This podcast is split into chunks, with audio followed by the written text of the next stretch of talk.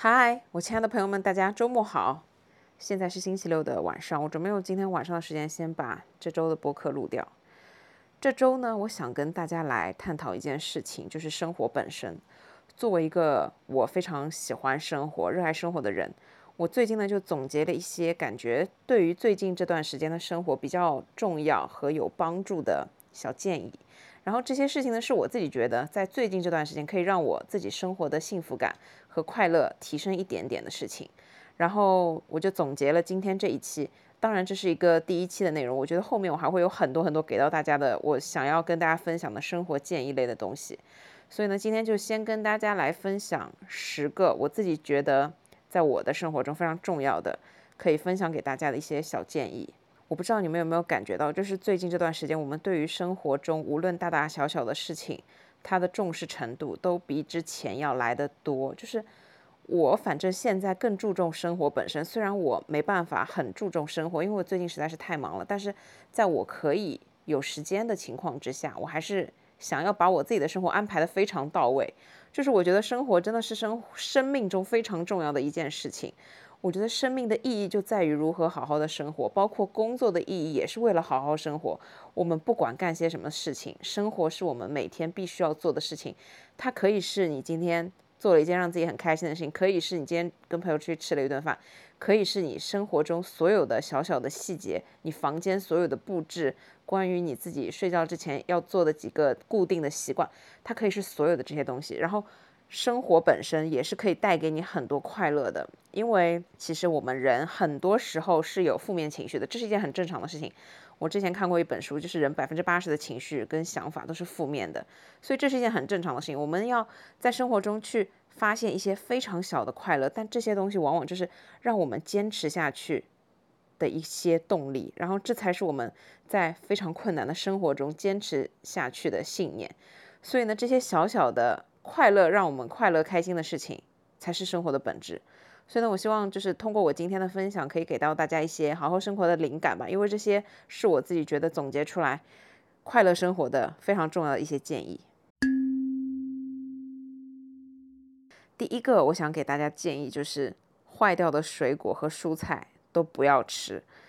这件事情要怎么说？我其实是一个蛮节约的人，就是我不是一个非常铺张浪费的人。所以呢，我自己有时候有一个习惯，就是比方说，我今天要吃个水果，然后它可能上面有一个斑斑驳驳，我可能会把它去掉之后，我还是依旧会吃。最近这段时间，我觉得大家可能都变得比之前要节约很多。我不知道你们，反正就是我之前那段时间，真的就是一丁丁的菜我都不舍得扔。我从冰箱里面拿出一根黄瓜，我就把它的头和尾切掉那么一点点。然后呢，它的皮我也舍不得刨掉，我就把它洗干净，尽量把它完完整整的全部都吃掉。然后呢，如果你拿出一颗青菜，然后这个青菜可能外面的叶子上面有一些就是斑斑驳驳、有虫的这种斑，或者是不太好的这种东西，我也不太舍得会扔掉，就是我不会把整片叶子扔掉，我可能就是把它不好的地方摘掉，然后还是想要尽量的完整的去吃这些东西，然后就是变得特别特别的节约。然后我那天早上在洗菜。洗菜的时候，我就发现我在洗一颗包菜，然后那个包菜就是一层一层包着的嘛，然后它外层呢就是整个已经其实水分流失，然后呢有一点卷起来，感觉就是有一点变色，变就是有一点变得不太新鲜的那个样子，然后我就非常大方的整片叶子把它扔掉了。然后我当时的想法就是，现在已经没有在那个那么困难的时间了，我们就是可以，我们就是可以稍微的。去扔掉一些不太好的部位，还是尽量的保证一个健康的、优质的蔬菜的摄入，就把不太好的地方可以扔掉。我当时就突然有了一个感悟，就是我们在节约的时候，到底是对自己好还是不好？虽然从物质程程度上来讲，我们节约是为了减少不必要的浪费，是为了珍惜粮食，珍惜所有这些大自然给到我们的好的丰收的东西，但是与此同时，这些东西其实已经不太新鲜了，你再吃下去，其实是对你自己很不负责任的一种表现。那当我们在没有选择、没有那么多种东西可以吃的情况下，我们当然是首当其冲要节约一点。但是呢，我们也不能把所有东西放到变质了才吃。之前我们就经历了很长的一段时间，把一些东西放到已经很不新鲜了。我们因为一开始都舍不得吃，但放放放放到后面它就已经很不新鲜了。那个时候我们再把它吃掉，其实这个时候它的营养价值也会下降。它们对于我们整个消化吸收来说也不是一件很好的事情，因为你吃下去的这个东西已经不太健康，已经不太新鲜了。那蔬菜水果当然是新鲜的时候吃才是最好的。我当时的这个感悟就是，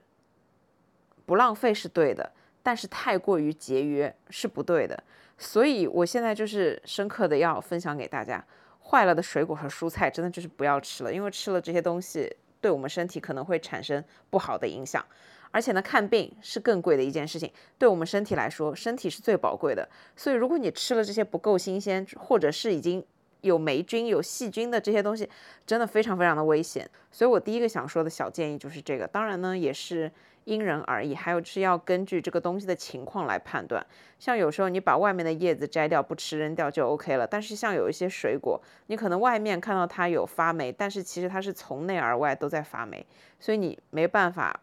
吃任何的一个部位，你只能把它整个扔掉。所以就是大家要对自己负责。在现在这种情况之下，我们已经不需要过于的节约了。所以呢，就是一定要珍爱自己的身体。有时候把坏了的变质的水果蔬菜扔掉，不是浪费的表现，而是你对自己负责任的表现。第二个建议是，一定要定期整理房间，然后扔掉一些你很久没有用的东西。有些时候我们会发现，我们所处的环境，就像我，我整个房间里面其实有很多我没有用到的东西，但是它占据着一定的空间。然后呢，我一直会觉得这些东西我是要留着的，但是呢。我又一直不去使用这些东西，所以其实这些东西对于我来说是没有价值的。我想要把它留着，只是我的一个念想，只是我的一个欲望。在精神层面，我觉得我不能把这个东西扔掉，我需要这个东西。但是在实际生活的层面，这些东西对我而言没有产生任何的使用价值，所以其实它对我来说就是没有用的。我觉得在生活当中很重要的就是你一定要去定期整理你所处的这个环境，这还是挺重要的。我前一阵子就。真的彻彻底底的理了我的衣橱，然后扔掉了很多很多我之前买了新的，甚至都没有穿过的，但是我自己知道不会再穿了的衣服，我就全部都把它们处理掉了。然后还有整理了整个储藏室里面，就扔了一大堆的东西。我以前就真的很爱囤一些莫名其妙的，像什么纸袋啊、纸盒子啊，就好多好多乱七八糟的这些东西我都会留着。但其实这些东西我根本都用不到，然后它占据着地方。你就会一直眼睛看到的时候，就会觉得家里也是一个满当当的这种情况，这种状态就是没有什么空间。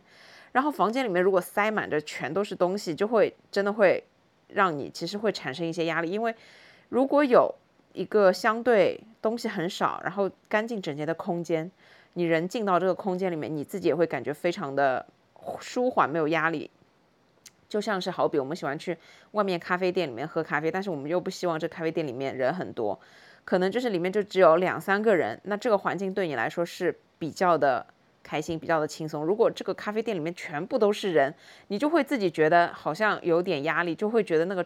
空间不是特别的舒服。在家里面其实也是一样的，就是我们家里面，我算是那种东西特别多的人，所以就是我经常会觉得我有很多的东西，但是我这些东西其实根本都用不到。就是用不到，然后我自己也深深的知道这些东西其实全部都是垃圾，但是我也不可能在一天之内把它们全部都处理干净，所以我可能也是定期慢慢的去整理。但是呢，扔掉这一些很久你没有用的东西，真的会对你的生活提升快乐有帮助，因为你把这一块区域清理干净之后，你才有空间去放一些让你心情愉快的东西。就举个例子，我床头有一个柜子。但是呢，我柜子上面每次都是非常杂乱的状态，我就没有办法去摆上一个花瓶，也没有办法去摆上一个香薰蜡烛，因为它就是没有空间。摆上去之后，只会显得这块地方更加的拥挤，然后就会觉得更加的乱。但是呢，我如果把这个台面全部都理干净，什么东西都不放，我上面只放一个花瓶，里面插一朵花，或者说是我只在上面放一个香薰蜡烛。那这整个地方会给你带来的氛围，就会让你觉得整个房间很舒服，然后就会让你这个地方是给到你有一些能量和力量的地方，而而不是一个你看着就是非常杂乱，然后你就会觉得呃这边好乱啊，但是你又不去动它，然后就会影响你的整个思路。你们懂我的意思吗？所以就是定期的去整理你所处的这个空间真的很重要，然后它真的很可以提升幸福感。因为我自己每次每个礼拜我都会进行大大小小的。一些整理，然后呢，这些整理就会让我整个星期心情可能就会很愉快。然后我在前两天我在客厅布置了一个镜子，然后把它周围的地方，就是周围的空间都腾出来，然后我这一个星期经过这个镜子的时候，我就觉得有一种焕然一新的感觉，然后我就非常的开心。所以就是扔掉生活里面很多很久很你很久没有用，甚至很占空间的这些东西。真的很必要，然后去放一些、换一些你自己真正喜欢的，可以营造出氛围感的这些东西，真的很重要。第三个小建议就是定期整理手机相册。为什么这件事情会很重要？因为我们现在已经太习惯用手机去记录生活中所有的大大小小、点点滴滴、所有细节、所有美好的东西、所有出去玩的回忆、所有跟朋友在一起的快乐时光。所有吃过的好吃的东西，等等等等的这些东西，但是我自己就是有一个习惯，就是我平时没事的时候，我可能不会刷短视频的软件，但是我就会打开我的相册去翻翻我前两周或者是前几个月我拍的这些照片，然后呢，我在清理的时候就会删掉一些没有用的图片，暂时存放的这些素材，或者说是之前用来存的一些视频啊，或者是我已经剪辑完成的这些视频，我都会把它们清理掉。一方面呢，是因为我的手机内存不够用，因为作为一个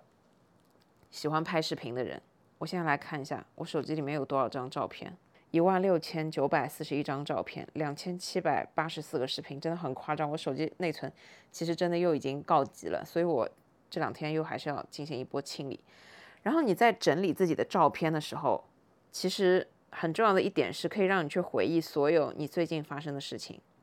我不知道你们有没有这个习惯，就是我很习惯定期去翻我相册里面的所有的照片跟视频，甚至就是我有时候在跟我朋友出来见面的时候，我也会跟他说最近发生了些什么事情，然后我们会交换手机互看相册里面的照片，然后来分享照片背后或者是视频背后的一些小小的故事，及时的给对方更新我们的近况，就是这是我很喜欢的一件事情。整理相册的最重要的目的，一个是。让你可以适当的回忆起来那些快乐美好的回忆们，因为你用相册、视频和照片去记录下来所有美好的，你觉得要记录下来的这些东西的一个目的，就是为了以后去回忆。这就是一件生活中离不开的事情，然后这是一件非常重要的事情。所有过往的快乐的经历，它都在我们的手机相册里面。现在可以这样说，这些照片你不仅仅可以用来分享给朋友，用来发发朋友圈，用来释放一下自己的心情，或者怎么样。但是更重要的是，要让你自己去留住这些快乐的回忆，一直去回忆美好的这些东西，你就会觉得我最近的生活好像过得还是挺快乐的。因为我们脑子里面很容易去记住一些不那么开心的事情。人有一个本能，就是我们在面对负面情绪的时候，它其实比我们面对正面情绪的时候来的更猛烈，就是我们更容易去。记住那些不好的、不开心的、负面的东西，但是我们往往就会忽略那些开心的瞬间、美好的瞬间。所以呢，我们就通过我们自己的手机相册去回忆那些我们之前的经历过的、看到过的所有的快乐、美好的回忆，可以让我们自己开心起来。这是世界上最重要的事情，没有之一了。就我经常会自己看手机里面的照片。我可能今天路过一个路口，但是我看到蓝天白云刚好处在一个我自己特别喜欢的位置或者是形状，我就会把它随手拍下来。然后呢，我在翻看的时候，虽然今天是下雨天，我看到上个礼拜艳阳高照、非常好看的蓝天白云，我就会心情变得很好。甚至是我今天有点不太想去健身，然后我就会翻翻之前的相册，看我上个礼拜打拳的视频，我就又燃起了对于运动的这个积极性。等等等等，就是有太多了。然后我自己在每天吃早饭的时候，我就习惯性的会记录一张自己早餐的照片。光是看这张美好的早餐的照片，就会让我自己心情很好。所以就是定期整理相册，你可以去看自己过去的所有的心情，去回忆自己最近做过的一些事情，甚至你可以回忆去年这个时间你在干嘛。我觉得定期的去整理自己过去的所有经历过的回忆，这件事情也是在生活中 占有比较重要的地位的。就是我有一个。小习惯就是我以前只要在飞机上面，因为飞机上面没有信号，我就会整理自己的相册。我可以整理好久的相册，有时候我就是会翻到这边，我觉得这些图片可以修一个颜色，调个颜色，然后发个九宫格。或者有的时候我会发现自自己就是记录了一些小小的视频，我就可以把它拼起来制作成那种集锦的视频。因为我要跟你们讲，就是虽然我们现在大家都很习惯于拍照和拍视频。但是所有这些散落的零散的记忆，特别就是视频这个东西，你不把它剪辑一下，不把它合并成一个文件，你真的很难去回忆。就比方说，我其实真的很喜欢做视频，就是我不管是去干嘛，或者是出去玩也好，跟我爸妈出去吃饭也好，我如果在路上有拍这样三三两两的视频，我最后都会把它们稍微的拼一拼、剪一剪，然后呢发到我们的群里面。这样呢，过一段时间你想到我们之前去吃饭的这件事情，我就翻出这个视频来看，我就会啊会。得到非常生动的回忆，剪辑软件现在也很多嘛，然后剪辑视频的教程也很多。其实这是一件很好学、很简单、很很容易上手的事情。你在整理相册的时候，也可以顺便随手的把你自己喜欢的一些元素拼凑起来，或者是把你去记录的某一件事情的视频拼凑起来。这样呢，等到你有一天要回忆的时候，你回看就会觉得哇塞，真的就是非常的生动。然后这些一直让你去回忆的快乐。就会激起你对生活的热情，就会让你当下也觉得我是开心的。回忆之前生活中点点滴滴的这些快乐，真的很容易提升生活的幸福感。第四个小建议就是，我觉得一天一杯咖啡就够了。我真的很爱喝咖啡，我真的就是咖啡不喝的话，就是整个人都不太行的那种。然后我之前最早的时候。嗯，大概三四年前，就年纪还比较小的那段时间，早上我出门之前就会喝一杯咖啡，然后到公司呢，我又会自己买一杯咖啡喝，然后下午有时候跟朋友或者是跟同事下楼买东西啊什么的，还会再喝一杯咖啡。就是我以前真的非常经常，莫名其妙的一天就喝两三杯咖啡，然后我自己印象特别深刻，就是我每天两三杯咖啡，其实是真的。会稍微影响一些睡眠的。我们都知道，就是咖啡因对我们的睡眠是会产生影响的。但是呢，有一些人会，有一些人就不会。但因为其实咖啡因这个东西，我们身体也是会耐受的。所以如果你每天都喝三杯咖啡这样的，你的身体就会习惯。那时间久了，你就会觉得它对你睡眠的影响没有这么的重。但是当你一段时间，比方说每天只喝一杯咖啡，那突然两三个月之后，你又一天喝了两杯咖啡。这个时候，因为身体不习惯，它对于咖啡因没有一个那么长期的耐受，就会影响你的睡眠。而且这个影响就是有时候有些人是晚上会很难入睡，有一些人就是早上会很早醒过来。我之前就是像我那几年每天喝两三杯咖啡的时候，其实我的睡眠真的就是还好，我可能就是晚上十二点左右睡，然后第二天早上八点左右就起来了，也就觉得没什么。但是因为身体当时已经处在一个习惯的模式。而且我印象特别深，就是我那段时间，就比方说我那个时候去成都，我就会一天去打卡两三家咖啡店，这这是一件非常普遍正常的事情。因为当我去到另一个城市，我就很想去感受当地的文化，我就会挑几家我特别想去的咖啡店去体验。那你每次去一家新的咖啡店，你肯定都想要去尝一杯咖啡，所以我那个时候真的就是，可能早上一杯美式，然后下午打卡两三家咖啡店，就是喝个冰拿铁或者是。喝一个 dirty 之类的这种，一天就会真的很容易喝到三杯咖啡。然后那段时间的睡眠其实就是这样。然后后面两年呢，就是也没有了出差这件事情，我可能就是最多的时候也就一天两杯。那慢慢慢慢的，我就觉得一天一杯咖啡其实就很够了。而且一天一杯咖啡的话，我觉得对睡眠的影响几乎等于零。而且一天一杯咖啡就不会让我自己每天都产生一个。对于咖啡因过度就是这样的一个情绪，就是我我要怎么解释？就是我每天告诉自己一天只能喝一杯咖啡，我如果要再喝咖啡的话，我就等到明天。这样呢，我反而会产生一种对第二天来到的这个期待感。如果我今天其实我是可以一天喝三杯咖啡，但是但是我又会觉得这件事情带给我自己会有点压力，因为我不想晚上睡不好。因为我觉得要把生活中的痛苦的事情挑出来讲的话，睡觉睡不好一定是排在第一位的。不管在任何的时候，睡觉睡不好就是睡眠不好，一定是排在第一位。它会影响我所有其他的生活中的所有的事情，所以我不想让自己有这么大压力，我不想要影响自己的睡眠，我就告诉自己一天一杯咖啡就 OK 了。我也不想放任自己。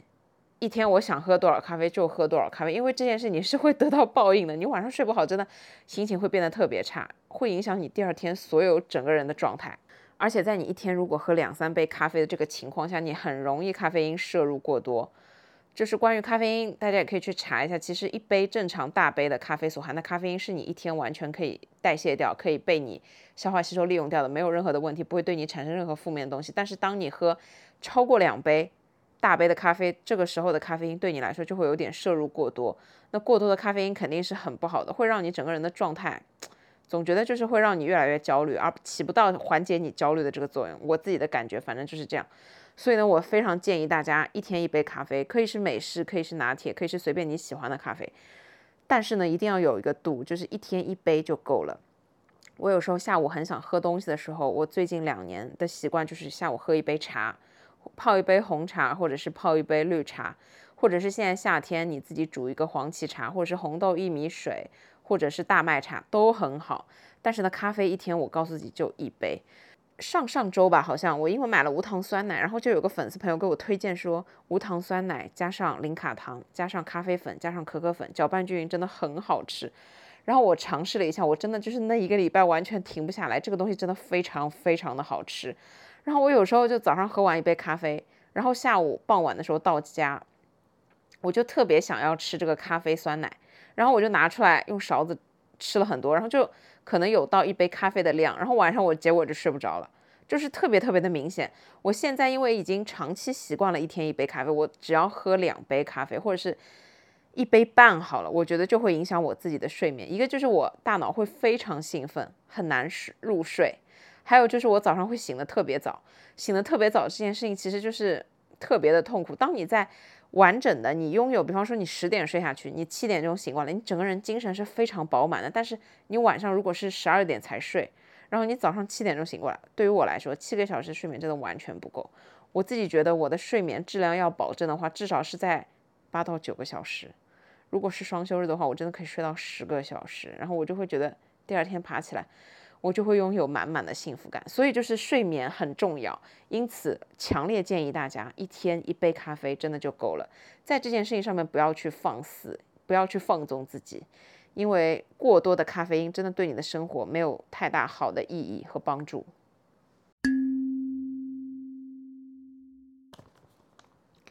第五个小建议就是我特别真诚的告诉大家。如果你们一对一在跟朋友、好朋友聊天的时候，就是最好不要玩手机。我自己是有一个习惯，如果我的对面坐了一个我的朋友，或者是我今天约了跟我朋友出去玩，我真的就会放下手机，全身心的去跟他聊天。不管是有，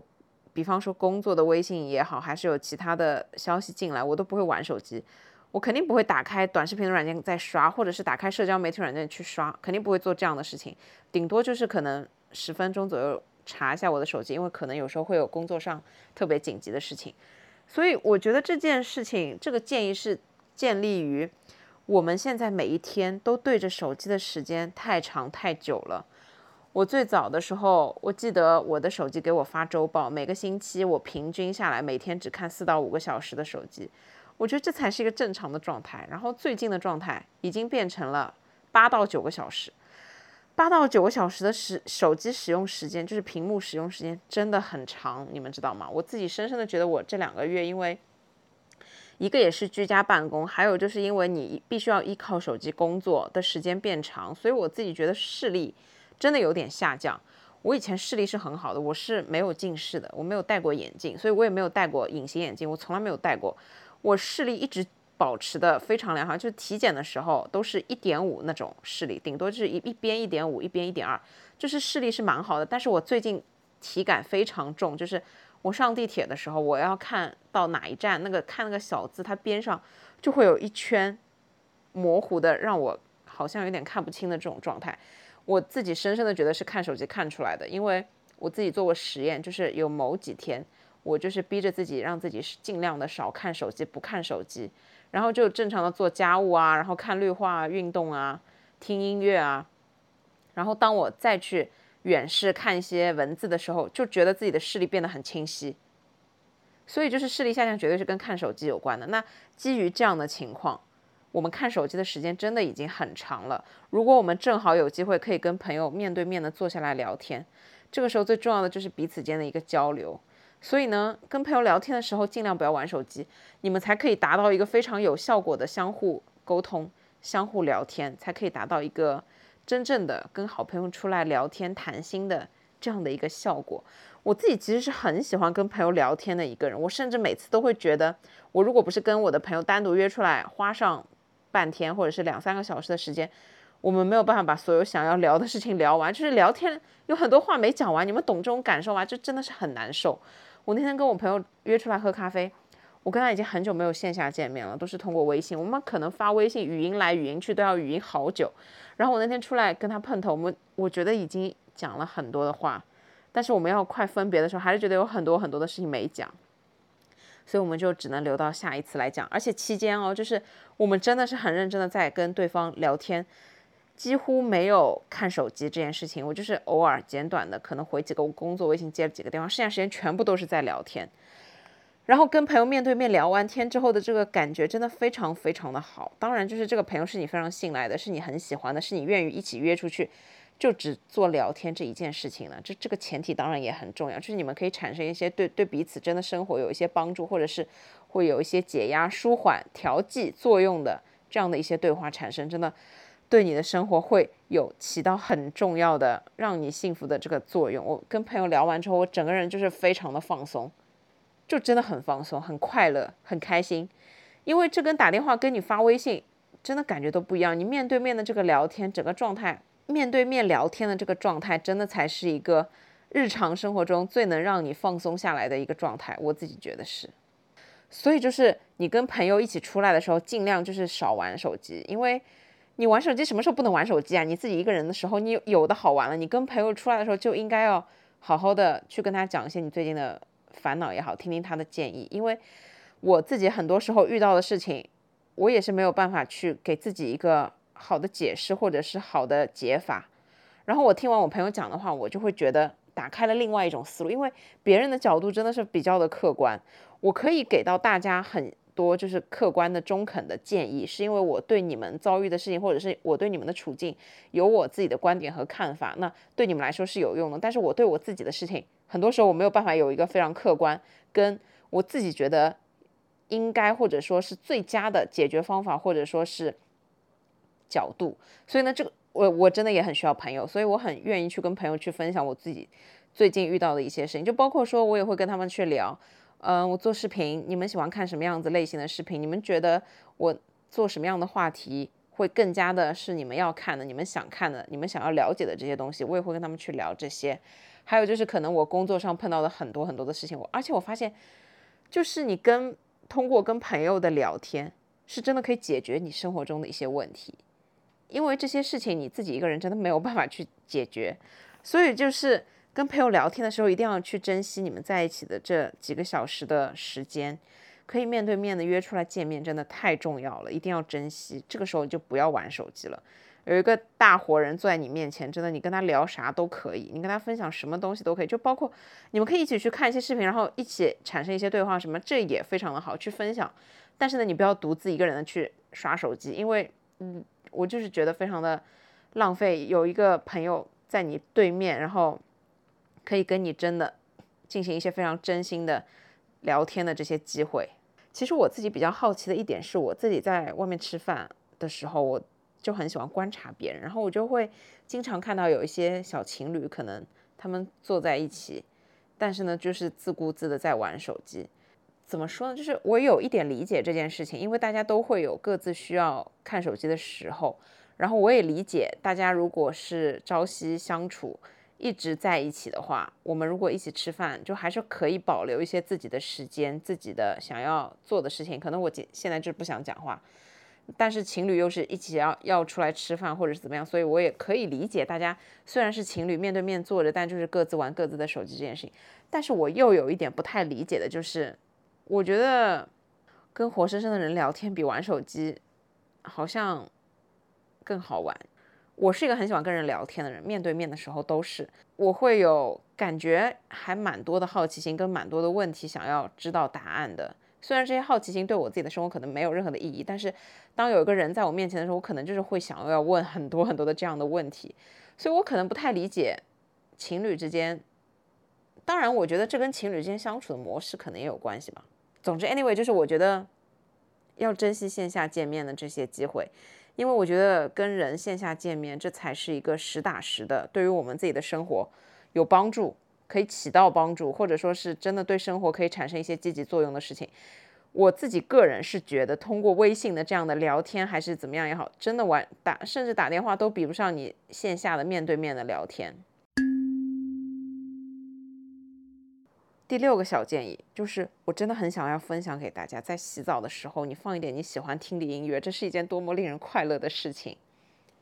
我自己有一个习惯，就是我在出差的时候，我一定会带一个迷你的蓝牙音箱。然后呢，我在出差洗澡的时候，我一定会用这个蓝牙音箱放我最喜欢的音乐，然后在洗澡的时候去听歌，然后就是整个就是享受非常放松的这个洗澡的环境。我自己在家的时候，我虽然不是每一次洗澡我都会放音乐听歌，但是我大部分的时间，如果我今天要做一个大保健，就是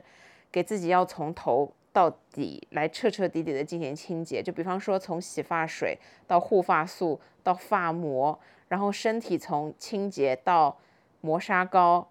到抹乳液等等，就是浑身上下从内而外从上到下的彻底清洁，就是可能会花至少半个小时的时间待在浴室里面。我一定会放音乐听歌，就是我一定会把这个整个环境营造成我自己非常喜欢的，让我自己非常放松，让我觉得非常惬意的一个环境。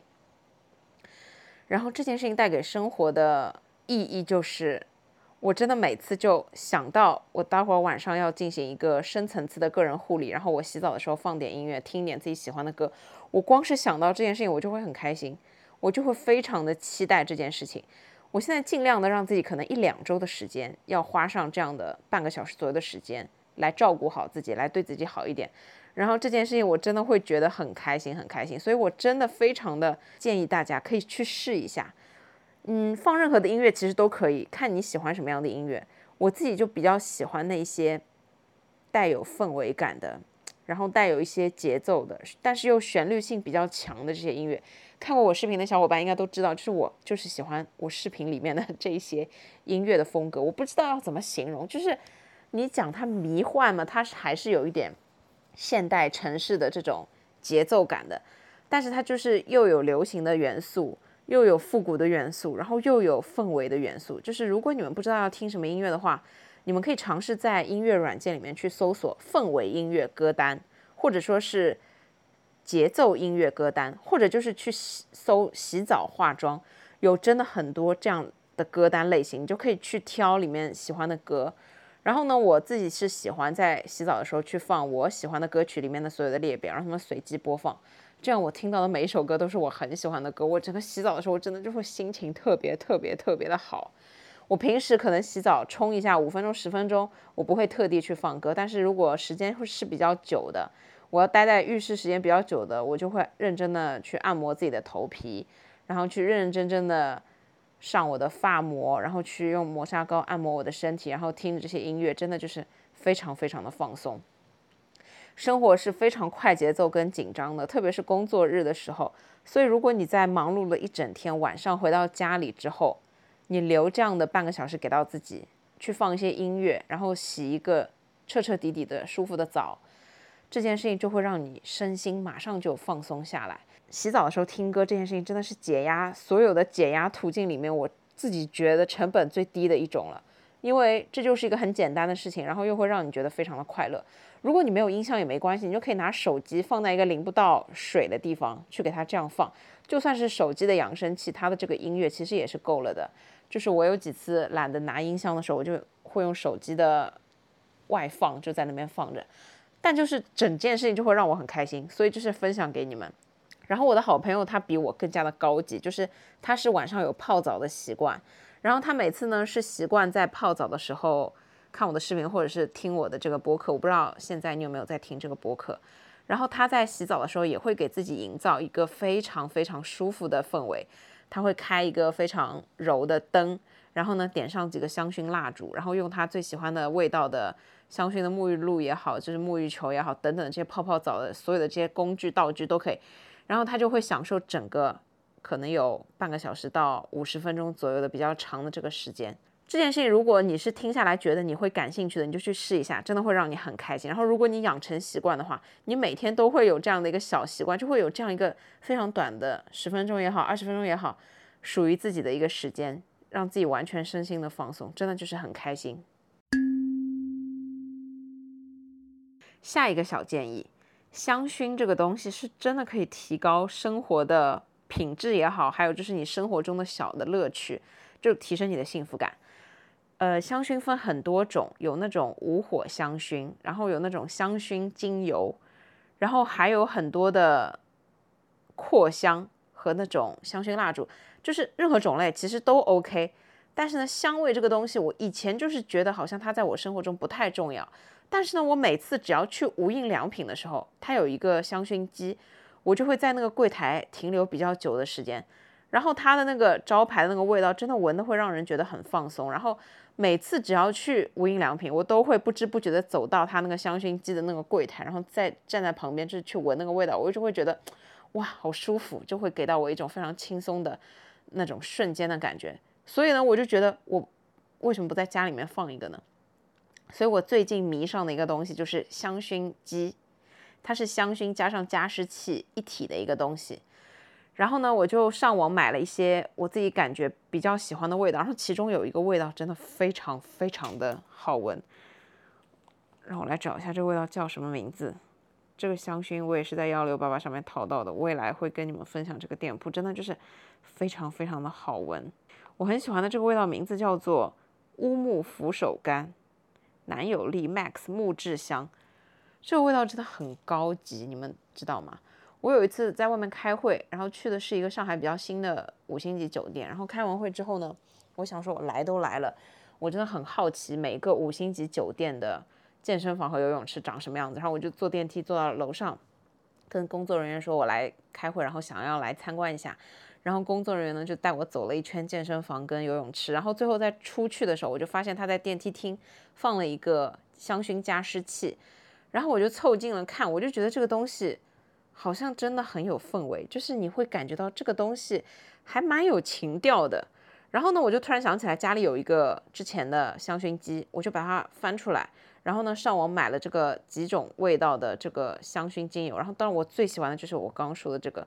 木质的这个香味。然后呢我就滴了两滴，然后开始用这个香薰机。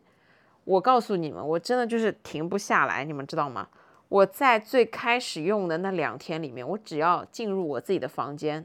马上做了两件事情，就是开空调跟开这个香薰加湿器。它就是非常淡雅的飘在这个空气当中。因为这个香薰机的使用，它也是有一定比例的，就是你不能放太多的这个精油，否则这个机器也是会坏。然后这个机器呢，上午一次，下午一次，我就会非常固定的去把它打开，因为这样我就会觉得。哇，我的生活变得好开心，我就会想到这件事，我就会变得很开心。你们懂吗？就是生活就是这一些点点滴滴的，你可能都察觉不到的小细节，会让你觉得生活很快乐。但是生活不快乐，它可能是一件很大的事情。但是生活的快乐，它就是这一些非常非常小的细节。所以呢，我就是想分享给你们，要提高生活的快乐幸福感。香薰这个东西真的是有用的。但是你一定要去挑一个自己很喜欢的味道，然后闻着这个味道，你是特别放松的。我的床头那个柜子上其实放了很多的香薰，因为我其实还挺喜欢这一类的东西的。然后我其中有放一个之前淘到的一个很好闻的一个味道，它就是有一点像刚刚洗完澡的这一种味道，不会太冲，也不会太甜。然后它就是这样一种刚刚洗完澡的感觉，像是阳光清新的、干净整洁的味道。然后我就把它放在床头，它是一个香薰肥皂，但是我一直就就没有打开用。然后我就把它放在边上，这样我睡觉的时候就可以淡淡的闻到它的味道，然后我就会觉得整个人都非常的放松。然后这个味道我已经闻了很多年了，真的会让我觉得很舒服。然后我最近开始用香薰机，我现在就是整个房间充满这个味道，我就会觉得我很开心，我就会觉得我很安心、很快乐，就是有这种虽然一个人待在房间里面，但是我闻着这个味道，我就会觉得我的生活。很有气质，我就会很开心，这个是最重要的。我觉得我今天这一期内容就是很白痴，你们懂吗？我一直在说，我就觉得我的生活很开心，我就觉得很快乐这样的话。但是其实讲真心话，我就是想要分享开心跟快乐的途径给到你们，因为开心和快乐是每个人都在追求的，但是我们每个人的追求的程度。跟我们每个人去追求的过程都是不一样的。我们一直在通过别人追寻快乐的途径跟过程，去得到这些经验，去看我们自己应该要怎么去得到快乐。所以就是这是我想分享给大家的一些关于怎么让生活更加快乐的途径和过程，希望你们去试试看。下一个小建议：安装一个 APP，拥有一个来电识别的功能。为什么这件事情很重要？是因为我经常会收到骚扰电话。我觉得大家每个人都可能会收到骚扰电话，特别是当我们在做了某些事情，我们的信息莫名其妙的就出去了，然后这个时候就会有很多的莫莫名其妙的电话打进来。我平时是一个工作非常忙碌，有很多电话要接的人，但是大部分呢都是语音电话。然后像这一类的电话进来，要么我会接的就是快递的电话和外卖的电话。除了这两类之外，所有的这些电话真的我都知道是骚扰电话，就包括我有两张健身卡，但是呢有一张连锁的健身卡我已经好久不去了，是因为那整个环境我自己觉得我每次去觉得压力很大，不太舒服，不太喜欢那个环境。所以呢我后来通过就是我自己的在我的生活范围之内，我又办了另外一张新的健身卡。那但是在此期间，我不断的接到我之前办的那张健身卡打过来的推销电话，他就是推销各种各样的途径，他每一天可以换不一样的人给我打十几个电话，真的很夸张，你们懂吗？当然这还不包括诈骗电话，还有很多的诈骗电话跟很多的骚扰电话，什么房产。我在可能两三年前的时候拍脑袋跟我妈说，我想要买房子，就是每个人都会有想要买房子这样的一个念头，对不对？所以大家请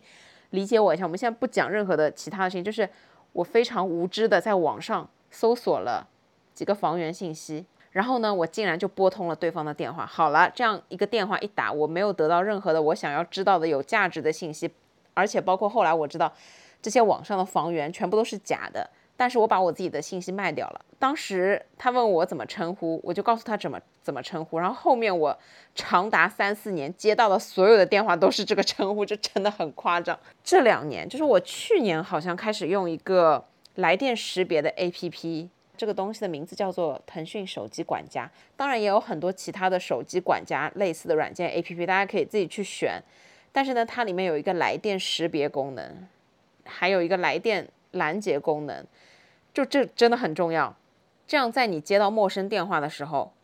这个来电识别呢，它就会告诉你，它可能是房产，可能是中介，可能是营销，可能是广告。它里面有一个非常强大的数据库，而且是一直不断在更新的。然后你就可以知道你这个电话到底要不要接。因为有时候我在面对来电的时候，我就会好奇。但是呢，我又担心他如果是骚扰电话，我现在如果真的很忙乱的情况下，我真的是没有任何的心情去接这样的骚扰电话。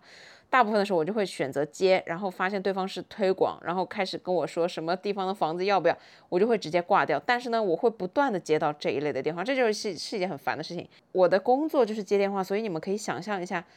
当我处在，比方说我今天已经很忙，接了十几二十通来电之后，还要去接这些骚扰电话，这个时候我真的就是身心疲累。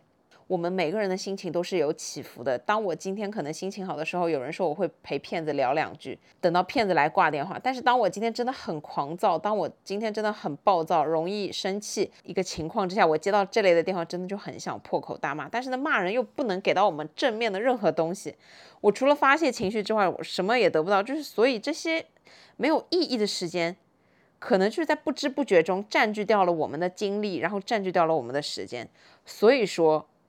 要好好生活的一个给到大家很重要的建议，就是一定要去装一个有来电识别功能的这样的 APP，这样可以帮助你过滤掉很多没有用的信息。因为现在我们已经不缺任何的信息了，我手机的短信可以有几千条未读，而且大部分都是广告，就很夸张。我也不知道上哪来那么多条消息，我们甚至都不会点开来看，所以它一直是在那边有未读的数量一直在增加，这已经是一个信息过剩的时代。所以说，安装一个这样的。功能性的大数据库的，帮你过滤掉这些东西，会让你的生活，就是当你在接到这些电话的时候，节约一下你的时间成本跟你的精力成本，这两个是比较重要的。下一个生活小建议就是，我自己有一个习惯，我不会在同一家淘宝店或者是网购的店铺去一直买我要买的东西。这是一个什么样的建议呢？就是基于。我自己网购的经验，我不算是一个特别早就开始网购的人，我是属于比较滞后的。我是在有很多人的淘宝年龄可能已经六七年了的时候，我才刚刚三四年的这个样子。我不是很早就开始网购的这一类人群。但是呢，我后来发现我在网购的时候有一个习惯，就是别人可能就以前会有一个数据分析嘛，就是别人可能看三四家店铺就会下一单，然后我当时就收到我自己的一个数据，就是我可能要看四五十家店我才会下一单，就是我会有一个比较的过程，我会有我自己非常长的一个评估的过程，所以就是这就是为什么我变成一个特别会买东西的人。所以呢，我每次在我这个东西用完了，然后我要再回购的时候，我的第一件事就是打开我之前的订单，去看我之前买的这个东西是什么价格，然后我点进原链接，看一下它现在的价格。所有东西的趋势，我发现它都是一个上涨的过程，它不可能会说这个东西越卖越便宜。真的，现在的物价就真的是越来越贵。这个我也不用过多的阐述，大家应该全都明白这样的道理。现在的一包纸巾跟五六年前的一包纸巾完全就不是同样的价格了。基于这样的情况，我就后面养成了一个习惯。我比方说，我今天卸妆水用完了，我就会看一下我上一次买是什么价格，我就尽量去靠近我上次买的这个价格。然后我就还是会去搜索，然后去评估，去找一家新的店来买。因为你并不是说你盯着这一家店来买。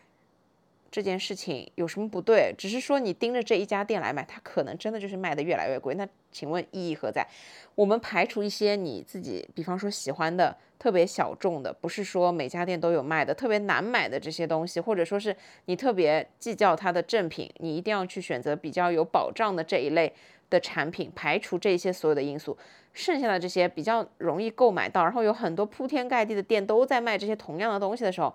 尽量的给自己多一点选择，你不要盯着同一家店来买。真的，这是一个我对于网购给到大家的非常重要的小建议，不仅可以帮助你省钱，第二个最重要的点就是给自己多一点选择。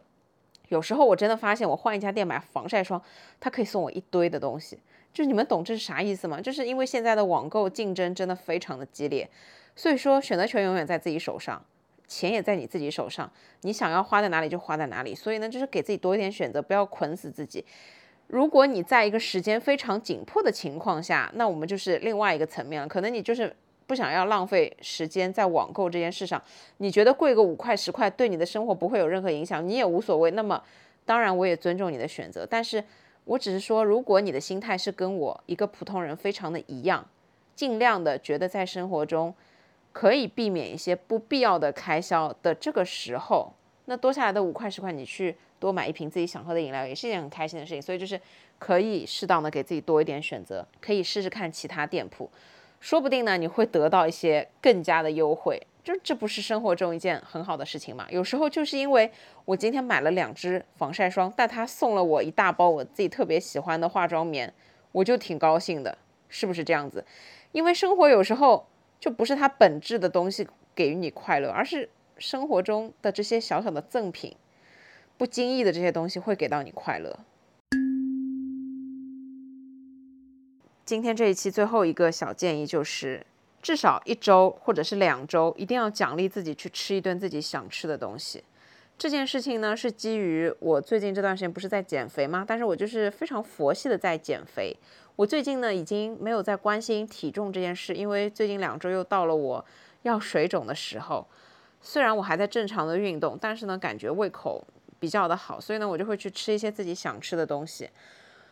昨天我中午带了饭，然后呢，我就在办公室里面吃我自己带的饭，然后就有个同事来滴滴我说：“你要不要跟我一起吃汤包？”然后我说：“我带了饭。”哎，他说：“没关系，你可以下来吃一点汤包。”我说：“那我可以带着饭盒下去吗？”我脑子里面想的就是，我带着饭盒下去陪你吃你要吃的汤包，我们一边可以聊天，一边你又吃到了你的汤包，一边我又吃到了我带的饭，这就是一个皆大欢喜的事情。然后呢，到了汤包馆里面，我又突然想要去吃一些别的东西，你们懂吗？然后他问我要吃什么的时候，我想了半天，我说我突然很想吃排骨年糕，你们知道吗？排骨年糕这个东西就是一个油炸的，外面涂了面粉的排骨，配上。几块油炸过的年糕，再配上甜面酱，就这是一个嗯热量炸弹，糖油混合物，因为它甜面酱，然后又是油炸的。但是我就是突然想吃排骨年糕这个东西，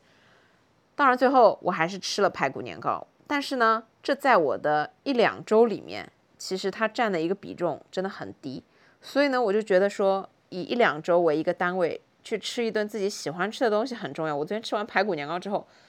我心情变得好好啊！就是吃东西这件事，真的会是让心情好起来最快的一个途径。但是呢，基于它后面会有很多的副作用，就比方说你长期这样吃，你就很容易变胖；又或者说你是一个坚持健身、坚持健康饮食的人，你这样吃完真的会有负罪感，就是会有这样一些小小的副作用在。但是呢，你在一两周的时间里面去犒劳自己一顿饭，真的是生活中非常重要的一件事情。我相信所有的坚持了很多年的健身的人也好，健身博主也好，他们也都会有给到自己一些放松的时间。当然，大家放松的想要去吃的东西不一样，可能对于他们来说，他们想要吃的就是一个汉堡，但是汉堡对于正常我们来说还是一个比较健康的食品。如果你是吃牛肉汉堡，真的还是一个比较健康的东西。那你说你可能想要吃的是火锅、烧烤或者是麻辣烫之类的，可能就会不那么健康一点点。但是没关系，我现在说的就是你要在一两周的一段时间内奖励自己一顿想要吃的东西，这件事情很重要。一方面呢是帮你去固定你的长期的一个饮食习惯，去把它好的习惯延续下去。你给自己这样一些奖励，你才可以有动力延续下去。如果你一直坚决不让自己去碰你自己想要吃的所有的东西，你就会一直念念不忘，你就会一直想吃这个东西。等到了你自己身体没有办法去屏住的这个时候，它就会爆发，那你会就会吃更多你不应该吃的东西。这这种跟食物的关系其实是不好的。所以就是我特别建议大家，不管你现在是在什么状态，都要一周去奖励自己一次最想吃的这个东西，就是突然的想要吃的东西，你就去吃了它。不会怎么样，真的相信我不会怎么样。你可能第二天体重会有一点点上涨，但是通过你后面三四天、一周的正常坚持，你的体重一定会回归到一个正常的水平，所以不用去害怕。但有一个小小的重点就是，你不能每天都这样子去吃过多的这些东西啊。当然也是看你目前的状态是什么。如果你的目目标是减脂，那肯定不行。如果你的目标是保持体重，那你只要吃的不要过多就行了。然后你不能每天自己都吃过剩的这些卡路里，你每天都吃的过多、过咸、过油、大鱼大肉，那这样肯定是不行，会对身体产生很多的负担。就是在生活中呢，你一直要给自己一些奖励，这些奖励呢可以说是给自己去买一些自己想买的东西，但是你不可能一直给自己花很多钱，一直不停的给自己买买买。所以呢，你定期的去犒劳自己，吃一顿想吃的东西，这已经是你在。奖励自己这件事情上面最容易做到的了，所以就是一周两周放开的吃一次想要吃的东西，这个完全没有问题。这个也是真的，我觉得对于生活来说非常的有必要，可以让你的生活变得快乐，然后一直自我满足的保持这样的一个状态。今年真的是非常特别的一年，但是呢，我觉得今年也不是完全的一无是处。嗯，首先就是我觉得，相信大家都已经体会到了生活的本质，相信大家都会更加的去重视生活的本质，也会更加的注重自己的生活质量和自己的身体健康。我这段时间就有一个很大的感悟，无论你在什么样的状态，无论你是做什么的，无论你赚多少钱，无论你有没有男朋友女朋友，无论你处在一个什么样的状态，我之前讲过，就是正常对于我们的生活来说。就是一件值得被我们珍惜的事情了。所以在正常的前提下，让我们自己的生活更加的快乐，更加的好，是我们每个人的追求，对不对？我们每个人的生活就是由这些点点滴滴、所有的无数的习惯堆叠出来的。所以今天想要跟大家分享的这一些十个小建议，就是我自己觉得在生活中特别特别的必要的一些小的细节。当然，我觉得我想要给大家的生活建议实在是太多太多了，所以呢，之后会陆续的去分享二三四五六，如果有的话。但是今天就是以上的这十个小点是我想要跟大家分享的，来讲的这一些内容。我希望大家听完之后呢，至少多多少少的可以获得一些对于生活的灵感，对于怎么样好好生活、怎么样快乐生活的一些灵感。快乐是非常主观的一件事情，你的快乐和别人的快乐都不一样。但是呢，我们。都很希望通过别人的快乐途径去找到属于自己的快乐根源，找到自己可以长久的一直去快乐的一个点，这个是对于我们来说很重要的。我还算是比较擅长于在生活中去挖掘这些美好的快乐的点。就像我以前特别喜欢拍美食的照片，我就是每一次在拍完照片、看照片、修照片、发照片的整个过程，我都会非常的快乐。所以说，生活里面快乐点需要自己去发现。每个人对快乐的定义是不一样的，我们每个人对于快乐的追求也是不一样的。但是，好好生活是我们每个人都要做到、每个人都要去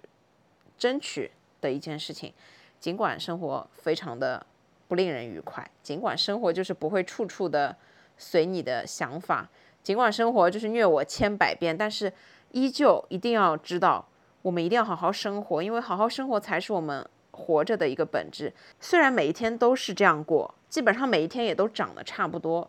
但是呢，每天和每天之间的距离虽然不那么高，但是如果你如果坚持一段时间，可能你每一个月之间的区别就会很大，每一个月的区别堆叠起来就是你每一年之间的区别。不管你怎么过，一定要去认真快乐的过好每一天，因为这每一天就是你最珍贵的每一天。就是，